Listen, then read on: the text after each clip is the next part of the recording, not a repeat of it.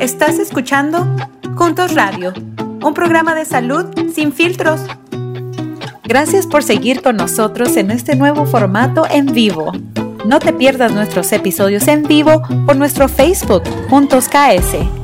Muy buenas tardes amigos y amigas, bienvenidos a un episodio más de Al Día Edición Juntos Radio.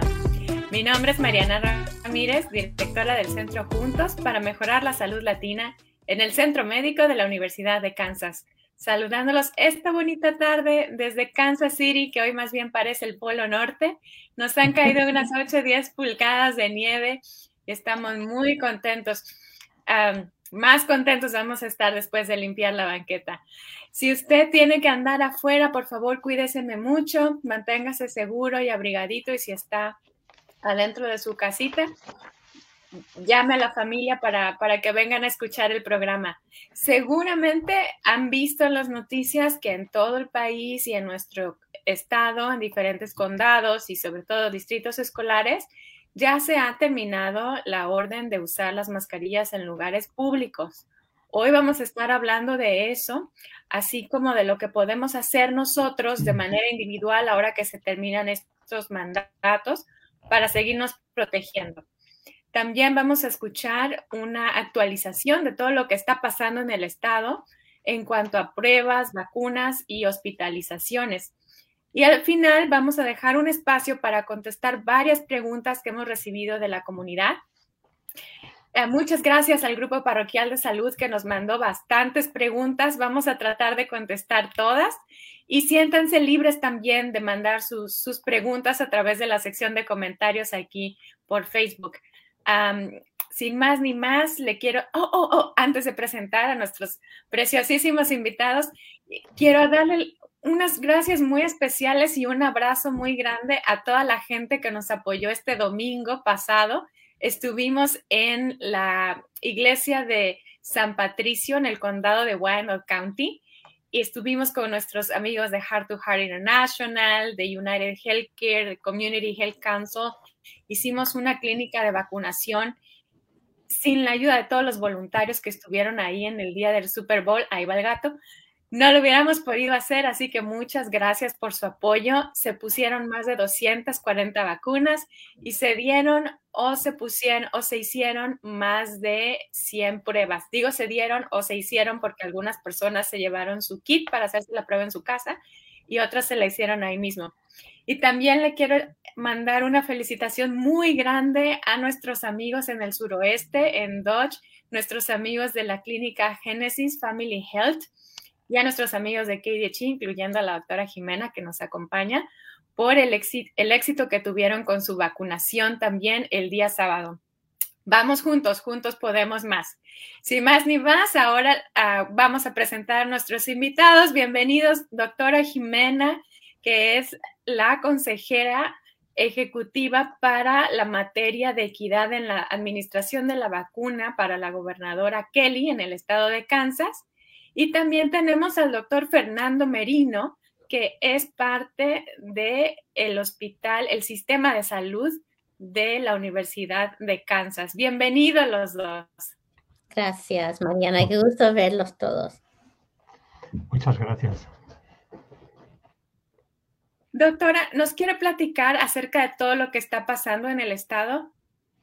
Sí, me encantaría. sí, sí, sí, gracias. Sí, muy bien. Tenemos unas diapositivas, yo creo, para compartir. Muy bien. Mire, esta diapositiva muestra las tasas de vacunación para COVID en cada grupo de edad. En general, son grandes noticias y me emociona compartirlas. Los latinos en Kansas tienen una tasa de vacunación más alta que los que no son latinos en casi cada grupo de edad. Es increíble observar en los datos que los latinos en Kansas se están vacunando para mantenerse a salvo a ellos, así como a sus familias y comunidades. Esto me hace muy feliz y tomemos un momento para celebrar este logro. Así que muy bien todos. Ahora las cosas lucen bien, pero eh, pueden mejorar. Yo quiero hablar un momentito más, eh, si, si no le importa muy bien, ah, ah, bueno, de esto. ¿Qué quería decir? Quería enfocar su atención en las tasas de vacunación de los latinos jóvenes, específicamente nuestros niños menores de 18 años, así como los adultos más jóvenes entre las edades de 18 y 44. Y a pesar de que la proporción de gente vacunada para los latinos es mayor que para los que no son latinos, las tasas en sí mismas para estos grupos de edad podrían mejorar aunque más de la mitad de los adultos jóvenes están vacunados, aún hay muchas personas en este grupo de edad que no tienen la protección que ofrece la vacuna. Y si observa a nuestros latinos más jóvenes, tres, cuartos de ellos todavía no están ah, vacunados. Así que esto los pone en riesgo no solo a ellos, sino a quienes los rodean. También sabemos que debemos tener tasas de vacunación más altas para proteger a la comunidad y no seguir experimentando olas devastadoras de COVID. Así que es buena noticia, pero podría ser mejor, especialmente en la gente más joven.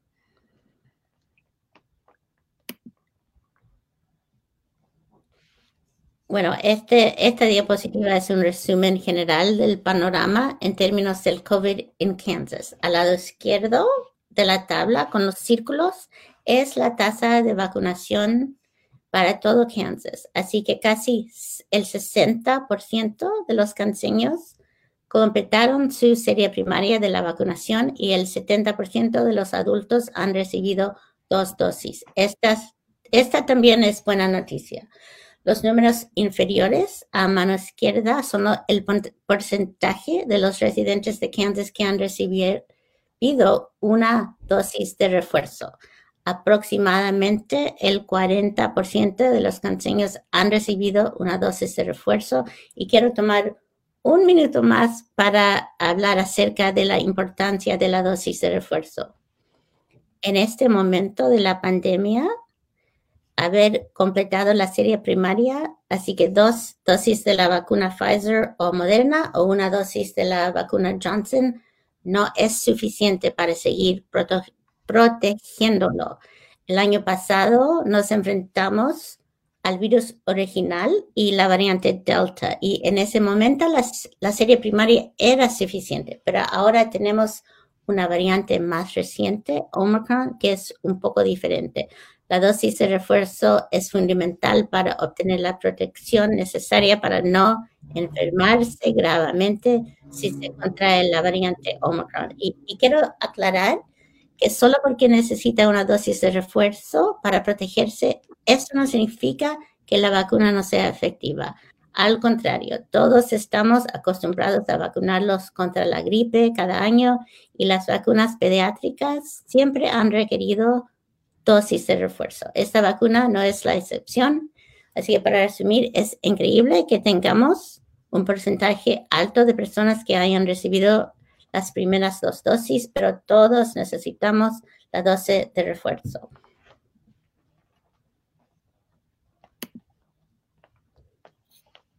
Muchísimas gracias, doctora, por su actualización. Eh, ahí vamos, me da gusto oír que las cosas van mejorando, me da gusto oír que los latinos seguimos adelante. Y también gracias por decirnos ah, sobre los niños, ¿no? Tenemos que seguir entonces empujando, buscando maneras de, que subamos esos números. Los, nuestros niños siempre en, la familia latina son los, que queremos proteger más y qué mejor manera de protegerlos que poniéndoles su vacuna. Doctora, y hablando un poquito de, las pruebas, sabemos que el gobierno federal está distribuyendo pruebas gratuitas en todo el país. Sabemos que son cuatro pruebas de antígeno por hogar y que hay una página para que se puedan pedir por internet. Ah, la página es covidtest.gov.gov slash ES y ahí están las instrucciones en español y la gente se puede meter ahí, poner su nombre, su dirección y pedir sus, sus ah, kits y le van a llegar a su casa, hasta cuatro por, por hogar. Doctora, ¿cuál es la diferencia entre esas pruebas que pedimos y, estas pruebas son totalmente gratuitas, hay que aprovechar todos, hay, que, pedirlas, hay que aprovechar la oportunidad. ¿Cuál es la diferencia entre estas pruebas que se hacen en casa de antígeno contra las pruebas PCR de, laboratorio? Bueno, la diferencia, ah, bueno, hay varias, pero quiero hablar solo un momento en cómo, cómo saber cuál usar en, ah, en, qué situación.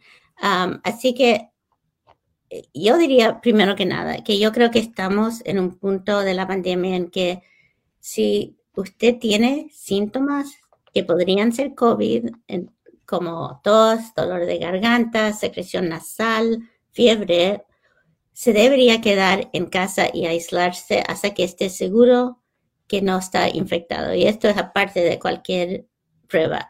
Pero por lo que, ¿cómo puede estar seguro uno que no tiene COVID-19 cuando tenga síntomas? Bueno, creo yo que una manera es hacerse una prueba rápida y esa es la prueba antígena que se puede comprar en la farmacia o también es gratuita ah, en esa página que dijo Mariana.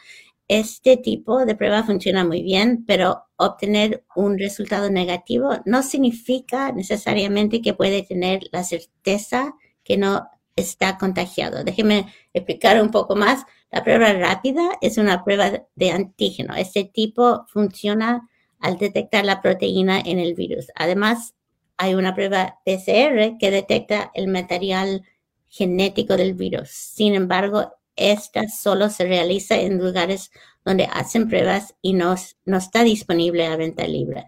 Entonces, ¿qué debemos saber para utilizar esas pruebas de manera más efectiva? Si observa la diapositiva, la parte del centro muestra una línea que, de tiempo sobre cómo funciona la infección por COVID-19. No existe ninguna prueba que detecte si usted tiene COVID-19 en el momento de la exposición al virus incluso los primeros días posteriores. Tienen que pasar unos días para que el virus se replique y esté presente en cantidades detectables por una prueba. La, prueba PCR detectará, el virus antes, así que en algún momento entre los días 3 a 5 después de la exposición se realiza una prueba PCR, puede estar muy seguro del resultado y ah, que sea positivo o negativo. El asunto sobre las pruebas PCR es que uno tiene que ir a un lugar que las realice y por lo general también hay que esperar hasta dos días para el resultado.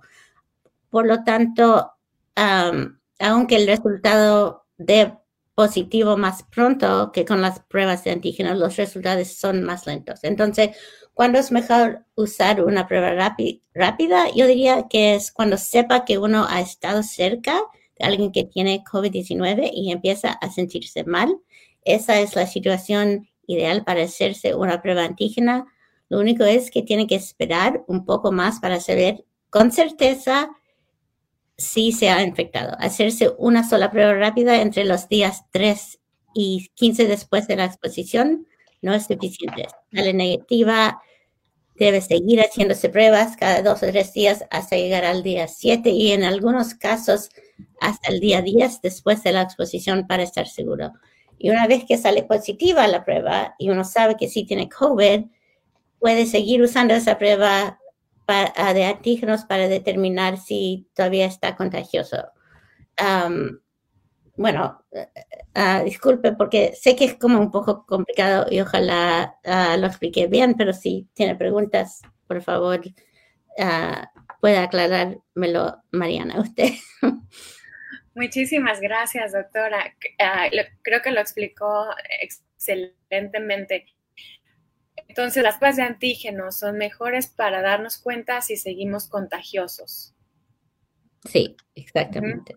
Y las pruebas de PCR, esas son más exactas y nos pueden ayudar a detectar cuando tenemos el virus de manera más precisa.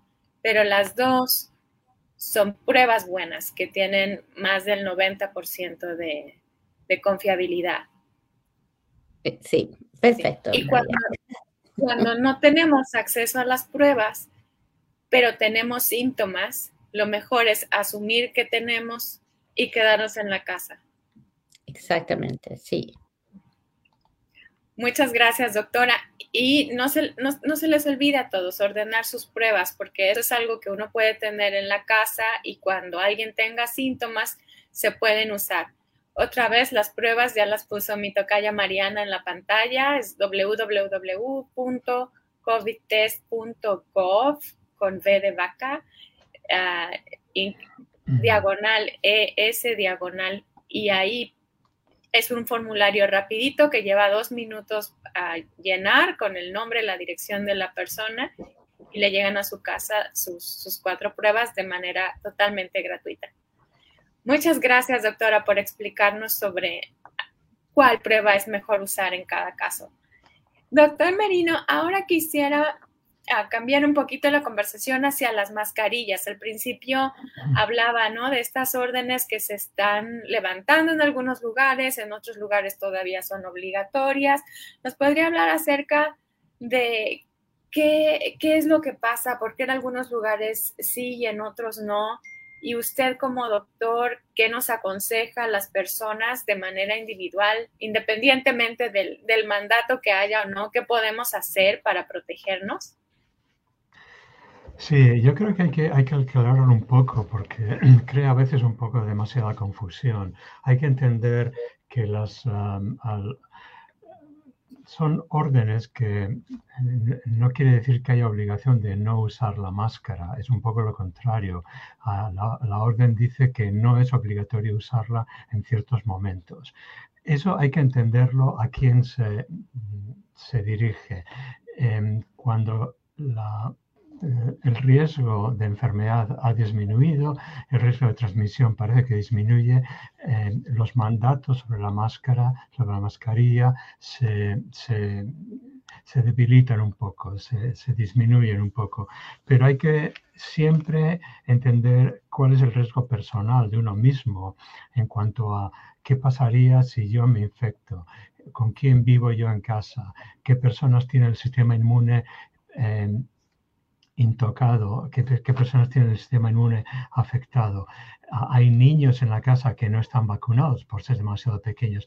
Todas esas preguntas son muy importantes porque si yo sigo la, la dirección ah, que me dicen y dejo de usar la máscara eh, entro en contacto con el virus, lo llevo a casa y en casa hay personas inmunosuprimidas o con eh, sistema inmune debilitado, esas personas van a tener mucho riesgo y evidentemente eso lo queremos evitar. todas las personas que tienen enfermedad pulmonar crónica, ah, obesidad ah, significativa o diabetes o sistema inmune comprometido todas esas personas deberían seguir usando la mascarilla porque el efecto eh, de, la transmisión del virus puede ser muy, muy dañino. Y parece claro que hay que entender cómo nos tenemos que proteger individualmente y en pequeños grupos también, empezando por la familia. Es decir, el hecho de que podamos ir a un, a un recinto deportivo grande y no tener la obligación de tener mascarilla, no quiere decir que todos en el recinto estemos sin mascarilla, porque hay que pensar que no, todos los, no todas las personas en ese recinto son médicamente comparables en cuanto a, la, en cuanto a, al al sistema inmune, debilitado o no, y en cuanto a otros, otros ah, problemas médicos, como he, citado varios. Y eso es un poco lo que hay que entender. Eh, no quiere decir que vamos a dejar todos de usar mascarilla. Quiere decir que el nivel de peligro ha bajado y por lo tanto se puede relajar un poco la normativa, pero no quiere decir que tengamos todos que dejar de usar la mascarilla. Muchas gracias, doctor. Entonces, las, nuestras personas que nos están escuchando y tienen alguna enfermedad, como la enfermedad pulmonar crónica o que tienen su sistema inmune debilitado, deberían de considerar seguir usando su mascarilla para protegerse. Doctor, ¿y qué de las personas que están sanas pero viven con alguien que está eh, en esta situación?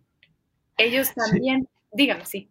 Sí, sí, efectivamente es la misma explicación, porque el riesgo de transmisión es alto, porque incluso una persona joven y sana, si deja de usar la mascarilla y recibe el virus, es capaz de transmitirlo incluso sin, sin sin padecer ninguna enfermedad, ningún síntoma y evidentemente en casa, en una casa, en un recinto cerrado, pues evidentemente el riesgo de transmisión es más alto. Si en esa comunidad, en esa casa, en esa familia hay personas con riesgo, hay que respetarlos y hay que, hay que protegerlas. Y evidentemente llevar la mascarilla es la mejor forma de protegerlos. Muchas gracias, doctor. Ya, ya escuchamos, amigos y amigas, la mejor manera de seguir una de las mejores maneras de seguir protegiendo a aquellas personitas que son más vulnerables por alguna razón o por otra, es seguir usando nuestra mascarilla. Y, doctor, eh, el, gobierno federal también va a estar repartiendo estas mascarillas KN95 a través de diferentes supermercados, ¿no? Las están disponibles en Hy-Vee, ya aquí en el, en el Midwest, y también van a estar disponibles prontamente, esperemos, en farmacias como CVS, Walgreens, en, Walmart y, en otros supermercados. Y esas mascarillas van a estar disponibles gratuitas para toda la población. ¿Nos puede platicar un poquito sobre cuál es la mejor mascarilla que, podemos usar? Sí, muy buena pregunta y también hay que aclararlo porque el, CDC eh, sacó al, público una información que pareció un poco confusa cuando dijeron que era que no era recomendable usar ya mascarillas de tela, eh, lo que se llaman mascarillas caseras.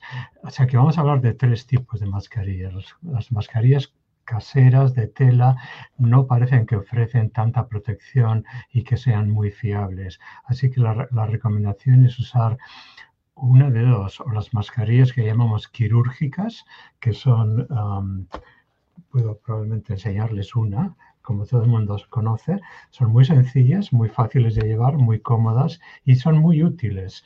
Y cuando se llevan bien, cuando se tapa la nariz y se ponen, se aprieta un poco hacia la cara, de modo que no haya zonas descubiertas, son muy útiles. Las un, grado más elevado de protección son las ah, que se llaman N95 o KN95. Son de más calidad, son más incómodas de llevar y es más difícil respirar con ellas cuando se, cuando se usa un, uso, prolongado. Así que se recomienda tenerlas porque es muy bueno usarlas cuando estamos en un recinto cerrado donde es posible que estemos expuestos y no hay forma de evitar estar eh, ahí. Entonces, aunque sea por relativamente poco tiempo, esas mascarillas son muy, muy buenas. Ofrecen una protección superior, realmente de mucha calidad. Y hay que asegurarnos que están bien aplicadas, que están ah, fijas en la cara, que no se mueven y que no dejan partes expuestas de la nariz o de la boca. Así que ese es un poco el resumen. La mascarilla tradicional que llamamos quirúrgica sigue siendo útil. La mascarilla N95 es una protección superior y en, muchos casos es muy bueno tenerlo a mano para poder usarla. Muchas gracias, doctor. Y usted dijo algo clave, ¿no? Que es el usarla bien, ¿no? Cubriendo la nariz, cubriendo la barbilla para que quede todo aquí, aquí adentro. Yo creo que todos hemos visto el, la persona que va pasando junto a nosotros con la mascarilla acá, con la mascarilla acá, ¿no? Y entonces, si la usamos así o así, ¿qué, qué tanto está protegiendo, doctor? Pues es una protección muy limitada porque si, si dejamos la nariz descubierta eh, podemos aspirar a, aire contaminado con virus y si dejamos la boca abierta podemos transmitir lo que tenemos en la, en la boca, en la faringe. O sea que cualquiera de las dos situaciones no es una situación ideal y el riesgo se, se, mantiene. Es una grandísima diferencia tener la cara bien tapada y la mascarilla bien aplicada en las zonas claves para, para, para tener esa protección.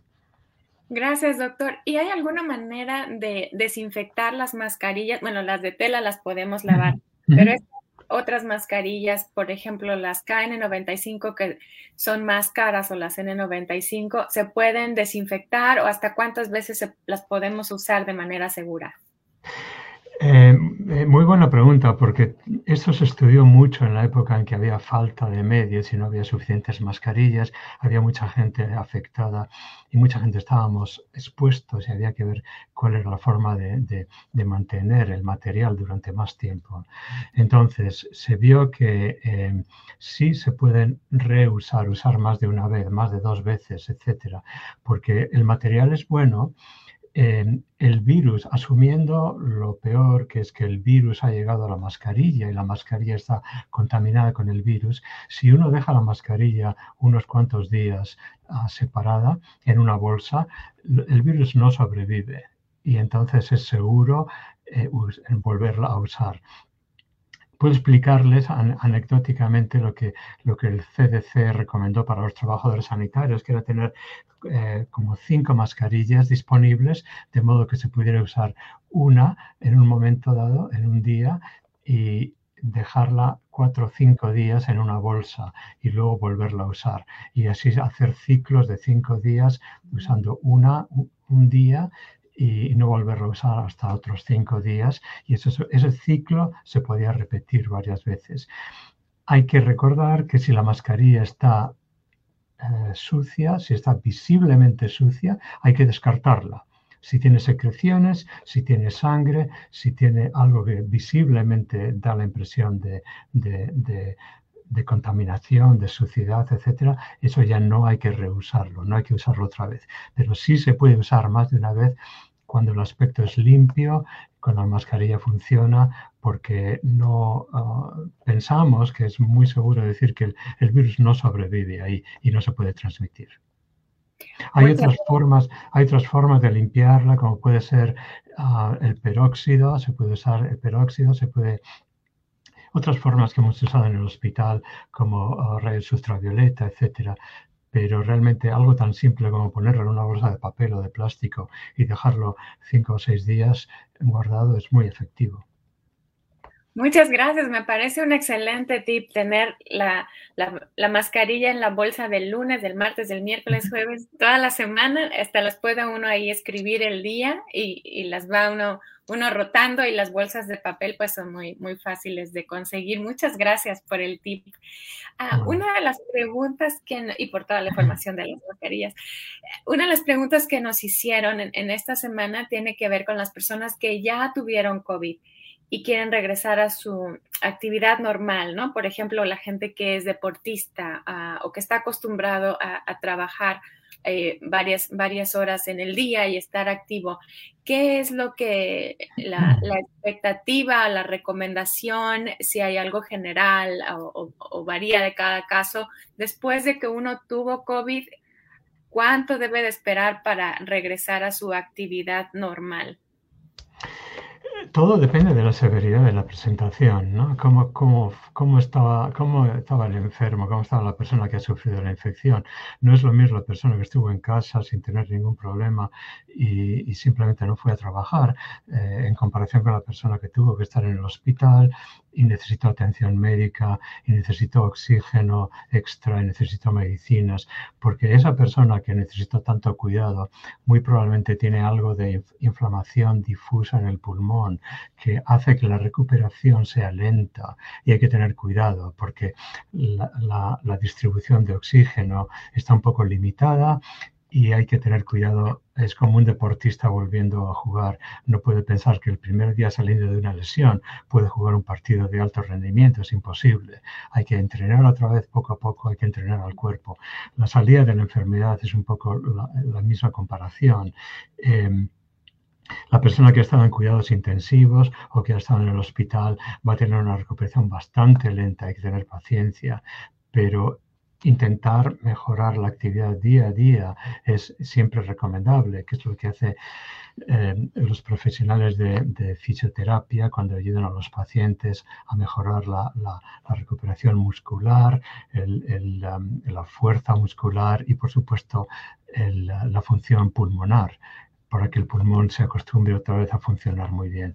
O sea que es un poco una recomendación individualizada. Depende de cada persona, depende del tipo de, trabajo físico que hace en el trabajo. No es lo mismo una persona que trabaja con su computadora en un despacho que la persona que hace trabajo físico en el campo, eh, etcétera. Así que cada caso es distinto y es siempre bueno tener la recomendación del doctor particular diciendo exactamente cómo tiene que ser ese periodo de transición. Claro, porque el doctor conoce la historia de, su paciente y va a hacer la mejor recomendación basada en su historia. Pero en general, pasito a pasito, ¿verdad? No, no hay por qué querer apurar el, tren, que no es, no es, no es carrerita, es algo de llevar a, es más como una caminata de rendimiento, paso a pasito más seguro. Y pues muchísimas gracias a los dos. Ya estamos en, nos quedan unos minutitos. ¿Hay algún mensaje final que quisieran compartir con nuestra audiencia? Bueno, yo, yo diría lo de siempre, por favor, vacúnense si no están completamente vacunados. Gracias, doctora, sobre todo los chiquitos que ya vimos que es donde tenemos que echarle ganas. Doctor, doctor Merino. Sí, vacúnense es muy importante, todavía hay mucho que prevenir, todavía seguimos viendo muchos pacientes, hay, hay un poco de demasiada euforia en el ambiente, las cosas van muy bien, queremos que sigan viendo, que sigan siendo bien, pero pero los que trabajamos cada día en el hospital vemos mucha enfermedad y vemos todavía gente muriendo. Son, son situaciones que son prevenibles y la prevención empieza con la vacuna y con el entendimiento de cómo usar la mascarilla y cómo protegernos individualmente, familiarmente, colectivamente. Muchas gracias, doctor. Me, acaban de pasar una pregunta de, ah, que nos están haciendo de la audiencia. Preguntan por las vacunas para los más chiquititos, si hay alguna actualización en, cuándo las podemos esperar para los menores de 5 años. Cualquiera de los dos que, quiera contestar.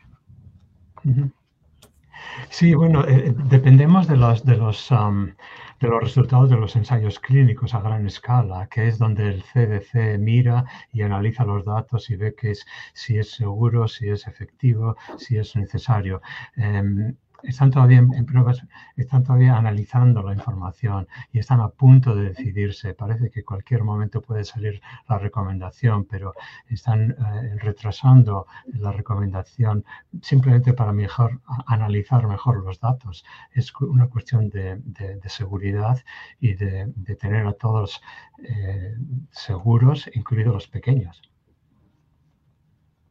Muchas gracias, sobre todo porque son los pequeños, se están tomando seguramente todas las medidas de precaución y no, no se quieren apresurar las cosas, sino darle el tiempo que, que ameritan. Entonces, gracias por, por la actualización y vamos a seguir pendientes. Ojalá muy pronto ya tengamos una vacuna para ellos también. Muchas gracias por acompañarnos esta tarde. Amigos y amigas, gracias por acompañarnos. Acuérdense de seguirnos en nuestras redes sociales, en Facebook, en YouTube. Y también muchísimas gracias a los que nos escuchan a través del podcast Juntos Radio. No se olviden de sintonizar el próximo jueves. Vamos a tener a UD con un episodio de Haga que su voz se escuche, una actualización de lo que está pasando en la legislatura del Estado. Muchísimas gracias a todos. Mi nombre es Mariana Ramírez y que tengan una feliz tarde. Hasta luego. Gracias. gracias, Mariana. Detrás de bambalinas, Mariana Gildred, gracias por hacer todo esto funcionar. Puedes encontrarnos en nuestras redes sociales como Juntos KS. Suscríbete a nuestro canal de YouTube para ver todos nuestros video podcast. Encuéntranos en todas las plataformas de podcast como Juntos Radio. Para más recursos en español, visite las páginas de Medline Plus, Centros para el Control y la Prevención de Enfermedades y los Institutos Nacionales de Salud, las cuales encontrarás en las notas de este episodio.